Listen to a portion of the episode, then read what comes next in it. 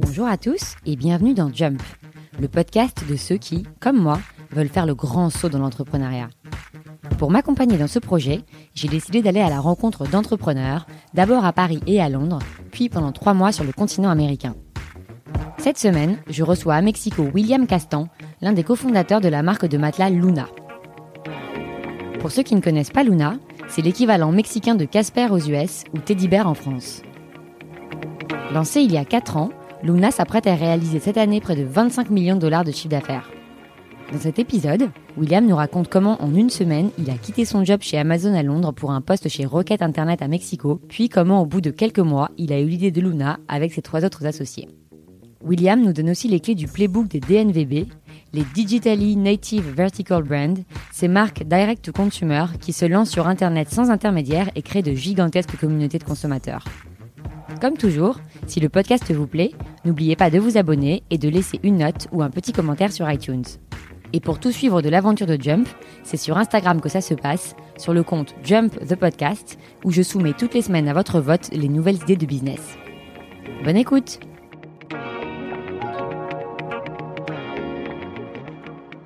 Bonjour William Bonjour. Bienvenue dans Jump. Merci, merci de me recevoir. Bah, merci d'avoir accepté mon invitation. Donc on est ici à Mexico dans les bureaux de Luna. Très beau bureau d'ailleurs, bravo, euh, très impressionnant. Euh, alors William, est-ce que tu peux nous raconter comment est-ce que tu es devenu entrepreneur et plus exactement comment tu es devenu entrepreneur au Mexique? Ok, donc en gros, euh, bah, je suis un peu passé par la même, la même trajectoire que toi. En gros, je travaille dans une banque, je travaille à City. Et euh, vraiment, j'étais pas content. Euh, j'étais pas du, tout content. Je travaillais à Londres, je travaillais dans la City. Et euh, j'avais pas de vie et, et j'étais pas très motivé par ce que je faisais. Donc après, j'ai essayé, ok, bon, quelles sont les industries vraiment qui, qui vont à futur pouvoir me donner une trajectoire? Et donc je suis entré chez Amazon. Et je suis resté chez Amazon pas très longtemps et j'ai reçu un LinkedIn un jour de quelqu'un au Mexique, de, de Rocket. Alors Rocket Internet, est-ce que tu peux Ah, expliquer en deux mots un- euh, pour nos auditeurs un ce que c'est C'est un business acce- accelerator. Bon, ils ont, ils ont plein de différents types de, de, de business, mais en gros, ils copient des modèles qui existent déjà aux US, normalement, ou en Europe. Et après, ils vont les, ils vont s'implanter dans des pays d'Amérique latine, normalement, ou, ou d'Afrique, ou d'Asie. Et ils vont essayer de les répliquer. Donc ils te, ils te recrutent en fait, Ouais. Euh, mais tu as En des parts quand même dans la boîte? Comment ça passe Alors, en gros, ça dépend à quel niveau ils te recrutent. Moi, j'avais, à ce point-là, j'avais 25 ans. Donc, en gros, je- moi, je suis arrivé, genre, disons, mai, mai de l'avant. Mais euh, eux, ils recrutent vraiment du brand name, c'est-à-dire des gens qui ont travaillé, par exemple, chez Amazon. Moi, je suis allé travailler chez euh, Ligno, qui est l'é- l'équivalent d'Amazon euh, au Mexique. Il y a aussi Amazon au Mexique. Euh, Donc ils t'ont recruté pour aller travailler chez Ligno. Chez Ligno. Et du coup, bah, j'ai dit, j'ai pensé deux secondes et j'ai dit, bah, pour- si je vais pas le faire maintenant, quand est-ce que je vais le faire? À quel poste? Euh, moi, j'étais marketing manager pour toute la catégorie de home euh, à niveau euh, d'Amérique latine. Alors que tu n'avais jamais fait du marketing avant, tu bossais en J'avais fait un peu de marketing chez Amazon, chez Amazon. dans la catégorie de home, mais voilà, je n'étais pas du tout un expert. Et, mais après, ils proposent, ils donnent une équipe, de, ils donnent une équipe de 12 personnes, de responsabilité sur 7 pays. Donc, ce qui est vraiment quelque chose qui m'attirait. Et j'ai dit, euh, vraiment, je suis parti en une semaine. Mais tu as passé des entretiens quand même chez Rocket? Oui, mais en fait, c'est pas très, Formel. c'est pas très formel les entretiens. Et donc, j'arrive ici et Tu parles espagnol? Je parlais pas du tout espagnol, non. Zéro. Et donc ça, c'était aussi un, un challenge. Bon, je- pendant six mois, je, je parle anglais. Mais vraiment, le Mexique, c'est un pays qui est vraiment... Les gens sont vraiment chaleureux. Donc, euh, Très accueillant quand t'es arrivé très, tout très suite, tu accueillant. et senti chez incroyable, toi. vraiment. Je- il, faisait- il fait beau tout le temps. Et, et vraiment, c'est une ambiance complètement différente qu'en France ou en Angleterre, où tout est... Je voyais ça un peu gris. Euh, donc j'étais vraiment très content et la position est incroyable. Ligno est en train de croître. Il venait de lever 250 millions de dollars. Donc on avait beaucoup d'argent pour faire beaucoup de bêtises en final, parce qu'on on dépensait de l'argent sans savoir vraiment honnêtement comment, comment le faire. Et tu restes combien de temps chez eux? Je reste à peu près, euh, donc Ligno, Mexico, je reste 6 mois. Après, j'ai un problème légal euh, avec euh, mon visa. Donc, euh, je, je me suis fait emprisonner au Mexique. Ah, euh, ouais, Est-ce que tu peux nous raconter cette petite anecdote? Ben, en gros, je, je- je suis entré un jour de Bogota parce que je- j'étais en train entre Mexique et entre Mexico et Bogota. Et Ligno et Rocket font les choses mal de manière générale en termes de tout ce qui est le, le côté légal, parce que l'aspect légal, en fait, c'est la dernière chose en termes de start-up que tu fais. Je sais vraiment pas ce qui s'est passé, mais en gros, 10 personnes dans- chez Ligno ont, ont eu leur, leur visa cancel en gros. Annulé, ouais. Annulé, ouais. En arrivant à la frontière. En arrivant à la frontière, moi, ils m'ont dit, bah, tu peux pas être là. Donc, ils m'ont mis, il y a une prison dans, dans l'aéroport de Mexico pour tous les migrants. Et ils m'ont mis là, et donc, je suis resté euh, bah, 36 heures là-bas. Je savais pas trop ce qui se passait, non. Et ça t'inqui- ça t'inquiétait ou Mais en fait, j'ai j'ai vu que, genre, j'ai j'ai pu envoyer un WhatsApp à, à mes amis que, avocats et euh, ambassades. Donc, je savais qu'il y a quelqu'un qui s'occupait de moi. donc, bon. Après, la police fédérale me remet sur l'avion pour, euh, pour rentrer en Colombie. Et, euh, et en Colombie, donc, je travaille encore chez Ligno, mais je travaille depuis les bureaux de. Ah, donc t'es resté à Ouais, je Bogota Ligno. Bah, je dis bon, bah, combien de temps? Euh, cinq mois. Ah oui, c'est un Ouais, gros je- problème de visa. Ah, c'était un gros problème. On, on était plusieurs d'ailleurs, mais moi j'étais le seul en Colombie. Et, mais je connais euh, donc euh, Ligno avait des maisons un peu partout en Amérique latine, au Pérou, euh, en, en. Parce que du coup, t'es obligé de t'installer là, de prendre Ouais, un mais je- appart. Tu vis en Mais fait. toi, t'étais parti pour des vacances, donc t'avais en plus, euh, t'avais pas trop pris d'affaires pour déménager. parti, non, j'étais parti pour travailler genre une semaine. Mais genre, oui, j'avais- voilà, exactement, j'ai une petite valise, euh, j'avais rien. Et euh, mais en gros, je connais à mon future business partner qui s'appelle Carlos. Comment tu le rencontres? On vivait ensemble, il avait la, ch- la chambre en- en- devant, d'en face. Il faisait quoi, lui? Lui, il travaille aussi chez Ligno dans la même équipe que moi, mais dans la partie euh, Chili. Et euh, voilà, on commence à se connaître et on, on se- on se se rend compte rapidement qu'on veut faire quelque chose, on veut, entreprendre. En Amérique latine, les- tous les, les- les fondamentaux éc- économiques sont plutôt bons, donc euh, surtout au Mexique. Vous Donc, êtes euh, euh, depuis combien de temps Toi, depuis combien de temps chez Rocket à ce moment-là? Moi, j'étais à ce moment-là, pas très longtemps, 9-10 mois. Dis-moi. Euh, et petit à petit, on se dit, ok, on va voir, on va voir ce qu'on ce qu'on fait. On avait beaucoup de données internes de l'Union, donc on voyait ce qui se vendait surtout euh, en termes de high ticket, high margin, que, c'est quelque chose qui, qui nous intéressait beaucoup. Et on arrive euh, assez rapidement sur les matelas. Est-ce qu'à l'époque, vous avez un peu euh, Casper en tête ou pas du tout? Exactement. Donc en gros, on, on dit, ok, c'est intéressant les matelas. On, on vend beaucoup de matelas, on savait pas pourquoi. On vendait des matelas sans que les gens sachent nécessairement quelle taille. La partie contenu était vraiment mal faite sur le site de l'Union. Mais c'était un produit noble en termes de marge et en termes de ticket size, qui est quelque chose qui nous intéressait. Et un jour, euh, j'ai vu Casper. J'ai vu Casper. Sur euh, euh, quoi Une newsletter sur TechCrunch, c'était TechCrunch. TechCrunch, ouais. Et vraiment, Casper était peut-être le deuxième ou troisième aux US. Maintenant, il y en a plus de 100 versions de Casper Luna aux US. Et on s'est dit, ah, ok, ok. Et on a commencé à faire des recherches. On a vu que leur business model était incroyable. Euh, Vous avez vu que quoi, pardon? leur business model? Ouais. Alors, c'était quoi un peu leur business model? En gros, c'était vraiment les premiers DNVB. Donc, DNVB, c'est Digitally Native Vertical Brand. Euh, et en gros, c'est vraiment des marques qui, euh, qui produisent et qui vendent à travers leurs propres canaux, euh, et qui, dé- qui développent des marques fortes et ils vendent à travers leurs canaux pour, pour essayer de, de garder, de contrôler toute l'expérience de, de, de l'achat. Et avoir moins d'intermédiaires aussi pour pouvoir faire baisser les coûts. Exactement. Donc, c'était vraiment un des premiers. On avait vu euh, Harry's aussi. Harry's vendait des, des, rasoirs. Mais euh, vu la, le ticket size vraiment nous intéressait et la, structure de marge, c'était vraiment un produit que tu vends un matelas et vraiment c'était 300 euros de, de, de rentabilité. Donc, Donc euh, en gros, un, un produit quand même à forte valeur, à forte valeur ajoutée, exactement. euh, et qui vous permet, vous n'avez pas besoin de faire beaucoup de volume comme euh, sur les rasoirs pour, pour gagner de l'argent. Donc, et eux, ils venaient de vendre un million de dollars, je pense, dans leur, leur premier mois d'opération. Bon, après, c'est les US. Et on a commencé à avoir d'autres modèles, un petit peu en France. C'était le début, début, début d'une boîte qui s'appelle Teddy Bear. Teddy Bear. Ouais. Mhm. Mais nous, on est vraiment commencé à peu près en même temps qu'eux. Et en Allemagne, on a vu une boîte qui s'appelle Moon. Euh, D'ailleurs, c'est le nom qu'on voulait, parce que Luna, en fait, c'est Moon en anglais, et on voulait Moon. Et donc, on a commencé à, à faire beaucoup de recherches là-dessus. Entre-temps, je rentre au Mexique, enfin.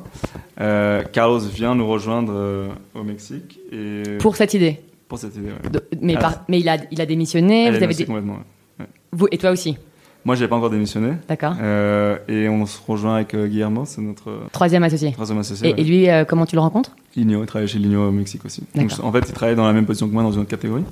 Et je savais qu'on allait bien travailler ensemble et qu'il était vraiment sérieux.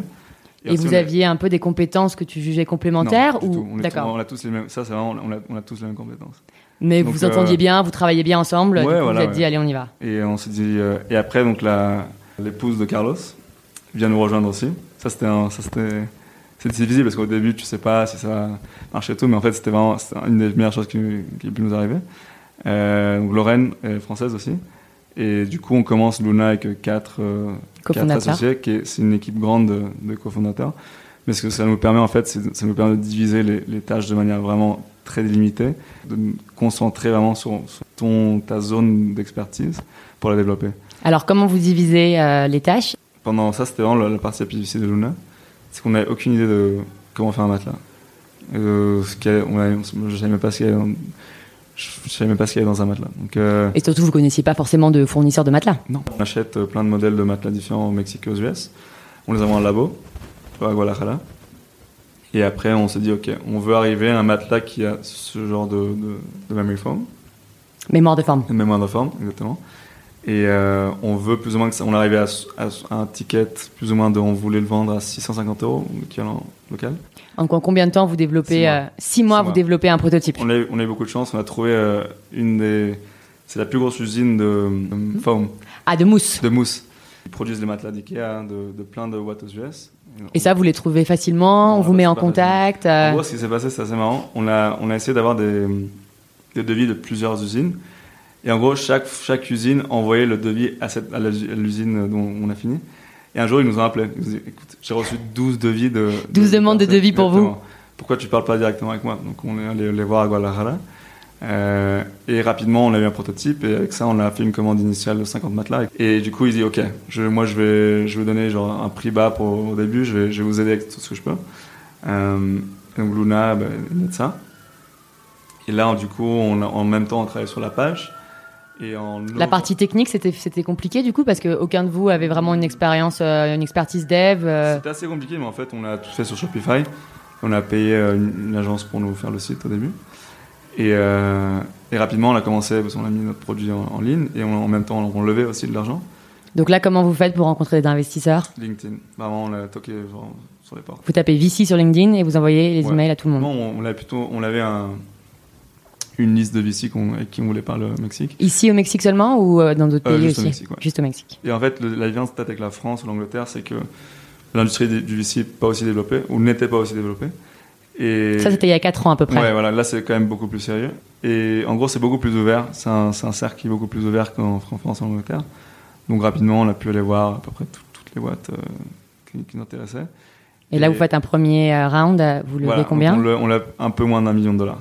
Donc, euh, qui nous aidait à, à acheter euh, en termes de working capital pour acheter le produit. pour acheter le stock Euh, et surtout pour dépenser, euh, pour de- tout donner à Google et Facebook en gros.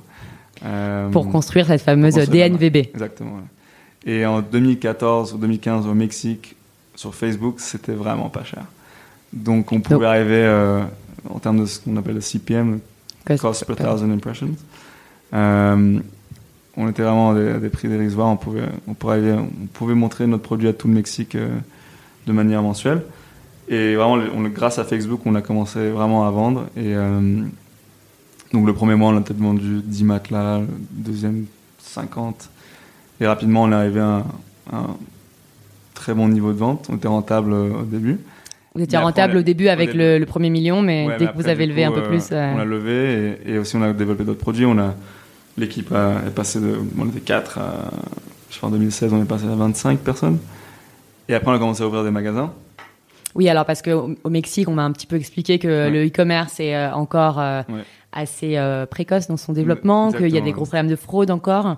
Les gens Ouais. euh, sont pas, enfin, euh, Ouais, pas vraiment pas- confiance euh, dans le fait qu'ils vont recevoir le produit. Donc vous avez fait en fait tout un Exactement. travail d'éducation. Exactement. En 2015 c'était vraiment le cas. Et maintenant en 2019 avec Amazon, je pense vraiment peu que ce soit trop le cas. C'est Mais vous avez quand même dû ouvrir des boutiques physiques. Voilà. Et c'est pas, c'était pas que pour, euh, pour vendre plus, c'était vraiment pour euh, développer la marque. Donc si toi tu vois par exemple quelqu'un à Monterrey, dans le nord du Mexique, sait que tu as un magasin sur Mazarik, qui est la, la, la rue la plus, la plus chère de Mexico, euh, ça donnait plus de- ils vont avoir plus de confiance à acheter ton produit. Euh, et c'est aussi une vitrine pour ta marque.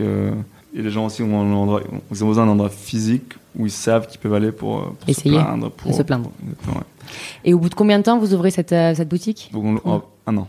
Un an. On a ouvert en, en octobre 2016 Santa Fe, donc euh, un, gros centre, le, le plus gros centre commercial d'Amérique latine, euh, Santa Fe, c'est un business center de, de Mexico. Et, et en novembre à Mazarik, notre flagship qu'on a toujours. Donc là, vous avez deux. Donc là, en 2016, on en a deux et maintenant, on en a huit.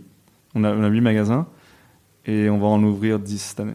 Et si on revient un petit peu donc sur les débuts Ouais. euh, de l'aventure, donc euh, tu m'as raconté le développement euh, du prototype, la rencontre Ouais. avec le fournisseur, ensuite vous levez des fonds. Qu'est-ce qui se passe ensuite et c'est quoi les moments clés, soit les principaux challenges, soit les moments vraiment charnières où vous dites ça y est, on va y arriver? Ben, On a vraiment eu de la chance parce que je pense qu'on a, on a vraiment pas trop eu de problème. Et les gens peut-être, pour donner un peu de contexte aux, gens qui nous écoutent sur l'aspect de créer une boîte au Mexique, c'est vraiment facile. Quand tu es Euh, étranger, c'est pas compliqué? je- on a eu la chance, on a un Mexicain dans l'équipe aussi, mais euh, c'est pas plus compliqué, c'était c'est étranger. Et maintenant, tout passe- peut se faire online. Euh, et il n'y a pas trop de démarches administratives, c'est pas trop comme en France, donc euh, tu peux vraiment avoir une, ce qui s'appelle un RFC, donc ton numéro de- d'entreprise. Après, il faut trouver des bureaux. Voilà, il faut trouver des bureaux. Pas avoir d'historique de, de vente, c'est, c'est un- tu peux avoir de crédit. Tu n'as pas, accès- t'as pas accès au crédit. Et tu as besoin d'avoir beaucoup de ce qu'ils appellent ici des avals, donc euh, quelqu'un qui. des garants, en gros. Mhm. En fait, on a vraiment eu beaucoup de chance. On n'a pas trop fait d'erreurs parce qu'on on- on suivait beaucoup le playbook des DNVB, euh, que ce soit Casper ou d'autres. Alors, c'est quoi leur playbook? Un focus de malade sur le service client. Donc, nous, vraiment, c'était- on était très clair que le NPS, le- notre NPS, c'était notre. Le Net Promoter Score. Ouais, donc c'est euh, de, de 1 à 10. Euh, tu, on envoie, on envoie nos clients quelle est la probabilité que vous allez nous recommander à un ami ou à votre famille. Ça, vous le demandiez à chacun de vos clients. Exactement. Dès que quelqu'un a acheté, vous Et- envoyez un email pour demander ça On l'envoie 45 jours après, donc a un peu de temps de dormir avec le produit. Et euh, depuis, le, ah, depuis qu'on a commencé, c'est la métrique la plus importante de Luna. Et aujourd'hui, on a un pièce de 78. Donc, euh, un peu de contexte. euh, Apple a un 50, quelque chose. Et en gros, tous nos, toutes nos, tous nos investissements en fait ont été associés au NPS, c'est-à-dire euh, pouvoir. Quel était un des problèmes de- de- d'acheter un matelas au Mexique en France? Tu sais jamais quand il va arriver. Donc tu vas à Conforama, tu, tu dis ok, je, j'achète un matelas, ils disent ok, on va te le, on va te le livrer euh, entre mardi et jeudi. Et moi je travaille, je, Mm. je, je peux pas être à la maison. Donc ce qu'on a fait, c'est qu'on a acheté des camionnettes, on a commencé à faire notre propre système de logistique euh, à Mexico et à Guadalajara. Ah oui, vous Donc, aussi. en- Alors c'est marrant parce que j'ai interviewé aussi euh, Philippe Cahuzac de Gaïa. Ah. Et Ouais. euh, lui aussi, ils ont commencé à se lancer dans la livraison. Donc, euh, Exactement. ouais. Pour que les gens puissent en fait euh, dire je reçois mon matelas entre 7 et 9 heures euh, le mardi soir. Ouais, en gros, ouais. Mais en gros, il y a plein d'outils qu'on, que tu peux utiliser de software. euh, c'est- Par exemple, pour, pour euh, faire les routes de notre camionnette, on utilise un software qui est gratuit, euh, qui s'appelle OnFleet, et ils nous font l'optimisation des routes.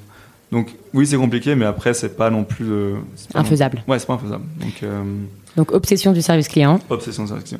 Euh, développer une marque forte. Et quand on dit développer, c'est vraiment d'être présent dans ce qui, ce qui se passe aux US, d'être présent sur Facebook, sur Instagram, euh, Google. Donc, Luna aujourd'hui dépense 75 000 dollars par mois entre Google et Facebook. En publicité. Publicité, ouais. Et après, euh, est-ce qu'il y avait aussi beaucoup en construction d'une une sorte de communauté sur euh, Instagram ou ce genre de choses ou Ouais, plutôt donc, de la publicité? donc en gros, ça, c'est une très bonne question. Nous, on a pris le, le chemin de travailler avec beaucoup d'influencers. Donc, euh, au Mexique, c'est super important. On a travaillé avec plus de 250 influencers. Donc vous leur envoyez des matelas Ouais. gratuits? Exactement. et ensuite euh, eux, ils en faisaient la aussi, promotion euh, sur Instagram, sur leur blog. euh. Et ça, ça nous a vraiment aidé au début. Et euh, après, on a la seule agence qu'on a, la seule partie externe qu'on a externalisée de Luna, c'est la partie PR, relations publiques. Et on est parti avec une agence euh, ici à Mexico. Donc ça, c'est par exemple pour avoir des articles de presse, Exactement, ce genre de choses. On l'a fait une fois pendant six mois. Après, on l'a, fait nous-mêmes. Euh, mais c'était important d'avoir ces contacts euh, initialement. Donc en gros, si tu vois, on, on s'était focus sur service au client, sur performance marketing, Facebook, Google Instagram, et sur une- créer une communauté sur euh, de- des influencers. Et après, d'avoir une présence assez forte dans les médias traditionnels. Donc ça, c'est le playbook des, des- Ouais, de la DNVB. ouais. Après, il y a, d'autres choses, mais oui, il y a d'autres subtilités, Ouais. mais en gros. en gros, c'était ça. Et comment ça marche Donc votre, votre business model euh, m'intrigue parce que on parle souvent d'un espèce de triangle où on dit euh, tu peux euh, qualité, prix et temps. Donc si Mhm. tu, tu peux avoir deux, mais Ok. tu peux pas avoir les trois. Et, Mhm. et- et vous, donc j'ai l'impression que vous livrez vite, pas cher, un super matelas. Exactement. Comment comment comment En gros, vous en il- sortez? Ben, en gros, il faut penser de- l'expérience d'acheter un matelas, et pas seulement au Mexique, en France. Tu sais pas ce que tu achètes. Tu sais pas, tu sais pas comment la personne. On sait pas comment acheter des matelas. On va dans un magasin, il y a 50, modu- 50 produits différents, et moi, je, je savais pas comment, euh, quel était qu'est-ce qui faisait mon matelas. Donc, ce qu'on a fait d'abord, c'est qu'on a enlevé le choix. Euh, et après, on a dit, ok, vraiment, on pense que ça, c'est vraiment le meilleur matelas au Mexique. Après, on a dit, mais on va vous donner 30 nuits pour l'essayer. Donc les gens avaient 30 nuits, donc c'était un peu une, un achat sans risque parce qu'ils savaient que bon, s'ils si, n'aimaient pas le produit, ils pouvaient le. Ils avaient 30 nuits pour le retourner. Exactement. Et attends, quand tu dis on a vraiment le meilleur matelas au Mexique, vous avez fait des études consommateurs, vous les avez testés vous, euh, vous avez fait comment pour déterminer C'était un peu ça d'arrogance euh, au début, mais après maintenant on peut vraiment dire qu'on est le meilleur matelas au Mexique parce qu'on a, on a plus de 8000 euh, reviews de 4,7 sur 5. Donc euh, entre Luna.mx, Amazon, Liverpool, donc tous les sites où on vend. Et comment ça se fait que vous arrivez à vendre 65% moins cher que vos concurrents? On enlève toute la partie d'intermédiaire. Donc on, bon, maintenant non, mais au début on vendait pas dans des retailers, on vendait. Et aussi on dépense beaucoup moins en marketing. Donc euh, un, un de nos compétiteurs ici va dépenser euh, des millions de dollars par mois en radio et télévision. Et nous, c'était pas, un- c'était pas un coup Vous, entre guillemets, vous dépensez que 75 000 par mois. Exactement. Et après on est moins gourmand aussi sur, le- sur la marge. Donc euh, ces, trois choses font qu'on peut, on peut offrir un produit de vraiment de très très bonne qualité à un prix raisonnable. Mais aujourd'hui, vous n'êtes pas encore rentable? On est. C'est pas l'objectif parce que vous investissez un- encore beaucoup, On pourrait être rentable euh, demain si on, si on voulait. mais vous préférez la croissance. Exactement. Donc on préfère, euh, et pas, euh, pas démesuré, mais on préfère investir. dans- bah, tu peux voir les, les bureaux là, mais on a, on a, on a beaucoup de magasins, on a, on a un gros centre logistique dans le nord de, de Mexico. Donc euh, ça c'est. Mais ça, c'est des coûts fixes. Du coup, Ouais, si vous en, si vous enleviez les- toutes les dépenses marketing, ouais c'est plutôt le marketing. ouais. Si, on, Qui- si on coupait le marketing aujourd'hui, on... vous seriez rentable. Ouais. Et si on parle un peu de développement, donc euh, d'abord vous étiez, vous étiez quatre. Euh, D'abord, est-ce que ça, est-ce que ça, ça s'est bien passé entre vous quatre? Ouais, super. Super bien. Tous Bon, les quatre, vous êtes, vous vous encore là, tous les quatre? C'était une partie plaisir, mais donc, euh, non, Lorraine est partie, donc ça c'est intéressant. Donc Lorraine est partie monter sa propre boîte. D'accord. C'est difficile de travailler avec ton, avec ton mari et, et donc là elle va monter une boîte. euh, Là ils ont commencé. Je peux pas trop en parler parce qu'ils sont en train, en train de développer ça. Mais ça va être une des plus grosses levées euh, en termes de, de boîte euh, en site Au Mexique. Ouais. Waouh. Et donc, du coup, vous êtes plus que tous les trois, On mais vous êtes quittés en, en bons termes. Elle a, Ah, elle a, terme, elle a toujours, mariés, elle a toujours ses parts. Ils sont encore Oui, mariés, je, la vois toutes les semaines. Et elle a encore ses parts dans la boîte? Oui. oui. Et en termes donc de développement euh, donc humain et, euh, et tout le reste, euh, vous avez levé, tu m'as dit d'abord à peu Un près, à million de près un million de Après, dollars, on a levé à peu près 5 millions de dollars. 5 millions de dollars donc l'année dernière. ouais. Et ça c'est pour financer quel type de projet? C'est pour l'expansion offline, surtout pour les stores. D'accord. Euh, donc, un- c'est cher au Mexique en termes de genre les bonnes places, genre les bons centres commerciaux. Et on a des fonds de commerce qui sont extrêmement chers. Là, on est en train d'ouvrir notre huitième magasin dans le nord de dans, la- dans- dans le Mexico, qui s'appelle Satellite. Place à Satellite, et c'est un fonds de commerce de 500 000 dollars. Donc, euh, Ah oui. ça, Effectivement, il faut des a rien à investissements. faire. Ouais. Donc ça, ça nous aide vraiment à, à- à ouvrir des magasins, à, à avoir des beaux locaux, à avoir, des, avoir une grande équipe qui, qui vient payer. Donc euh, vraiment de, de faire les choses. Là vous bien. êtes combien en tout? Là, en fait, là, dans le dans notre headquarters, dans nos headquarters, on est à peu près 60 et on a peut-être 25 personnes en magasin. Et après, il y a toute une autre partie de Luna, que c'est la partie wholesale. Donc on vend à travers de Amazon, de Liverpool, c'est une espèce de galerie B2B. Lafayette. Ouais, la partie B2B. Et là, on a un week-end, on peut avoir 60 personnes qui travaillent, euh, 70 personnes. dans les euh, department Ouais, stores. dans, dans tous les États du, du Mexique. Et vous voulez aussi vous développer à l'international? Non. Non, vous Mm. allez rester focus euh, sur le Mexique. Exactement. ouais. Sur le marché là des matelas euh, au, Ouais. au Mexique, est-ce que euh, vous avez beaucoup de concurrents qui se lancent On a pas mal de Est-ce que concurrents qui se Casper s'est lancé? Non, Casper s'est pas lancé. Ils, ils vont pas se lancer. Ils- par exemple, Casper était présent en France jusqu'à l'année dernière et là, du coup, ils ont, ils ont, ils ont fermé la France, ils ont fermé l'Allemagne, donc ils ont, ils ont fermé l'Europe. Donc, je pense pas vraiment qu'ils vont venir au, au Mexique. Et en 2019, vous avez un objectif de chiffre d'affaires sur lequel vous Ouais, communiquez je pense qu'on va peut-être, on va peut-être finir l'année euh, en vendant entre 20 et 25 millions de dollars. Et si on parle un peu de ce que c'est que d'entreprendre euh, au Mexique, Ouais. euh, un peu, le- si je schématise et caricature, les avantages et inconvénients de, de lancer une boîte au Mexique. Donc, un avantage, c'est que tout, tout peut se, il y a toujours il y a toujours une solution pour tout au Mexique. Tout peut se faire. Ça va prendre du temps. Parfois, ça prend du temps. Mais euh, nous, vraiment, on a vraiment eu beaucoup de chance. J'ai entendu des histoires un peu macabres du Mexique, mais on a vraiment on a vraiment eu zéro problème d'un niveau euh, légal, administratif au Mexique. On a, on a pas eu de Pas problème de sécu- corruption, pas de sécurité. rien. Rien. On, paye nos taxes, on on n'a pas eu de problème de permis euh, avec, le, avec la ville. Euh, vraiment, vraiment, on a, on a vraiment eu beaucoup de chance. On a, on a, beaucoup, on a des bons avocats aussi. Ça, je pense que c'est vraiment un bon type. C'est, ça vaut la peine d'avoir un bon cabinet d'avocats pour te, pour te protéger. Avec les levées de fonds, c'est très très facile pour que les, les VCs te mettent une, une clause que tu ne vas jamais voir, tu ne vas jamais, tu vas jamais comprendre. Donc on dépense beaucoup d'argent sur un avocat. Euh, Donc que des avantages en fait. à non, non, au non. Mexique. Les choses parfois se passent plus lentement. Euh, la culture du travail est plus relaxe. Donc euh, si on a des deadlines, euh, même parmi nos employés, parfois c'est une culture un peu plus différente qu'en France.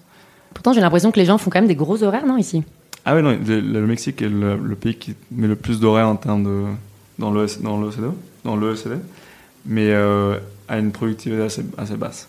Et toi, tu penses que tu vas rester euh, encore longtemps ou toute ta vie Bah, je vais voir ce qui se passe avec Luna, mais toute ma vie je sais pas.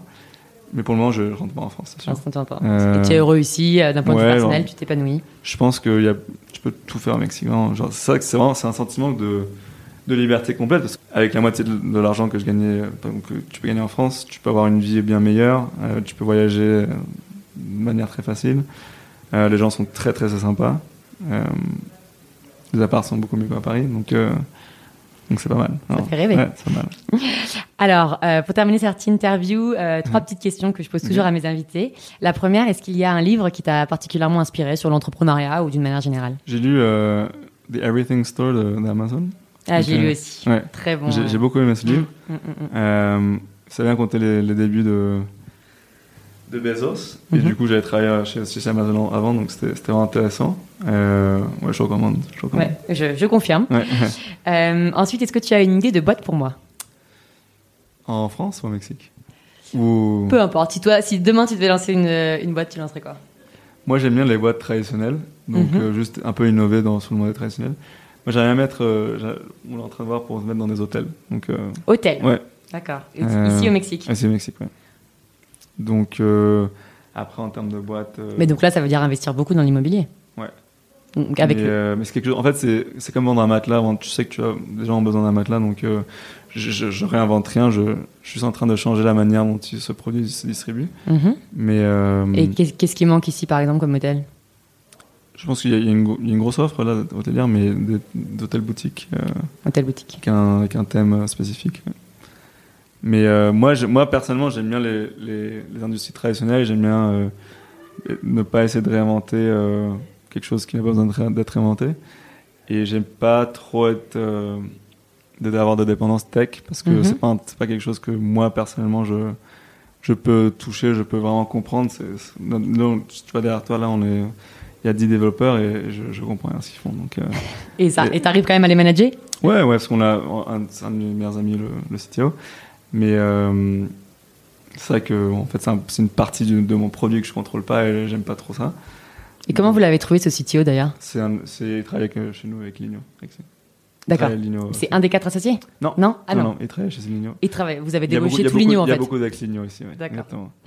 Très bien. Et alors, euh, pour terminer cette interview, la, la, la dernière question. Mhm. Quelle est ta chanson mexicaine préférée? Puis on enchaînera sur ce titre. Je sais, c'est ma préférée, mais il y a un chanteur mexicain, euh, Mm. c'est un des plus fameux d'Amérique latine, c'est Luis, Luis Miguel. Ouais. Mhm. Donc, Et si, et si on veut en mettre une euh, de musique là euh, dans le podcast, tu conseilles laquelle? Suave. Eh ben, on enchaîne là-dessus. Merci beaucoup, William. Merde, de rien. Et bonne chance dans ton tour. Merci. Et à la semaine prochaine, les auditeurs.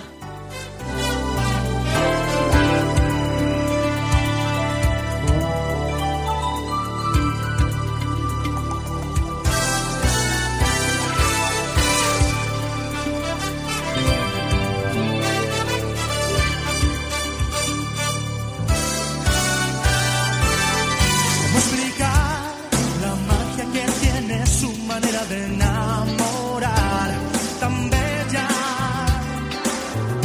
Me simula su calor, su forma de caminar sensual hacia mí. Déjate llevar por la música musicalicidad. Nuestros cuerpos de piel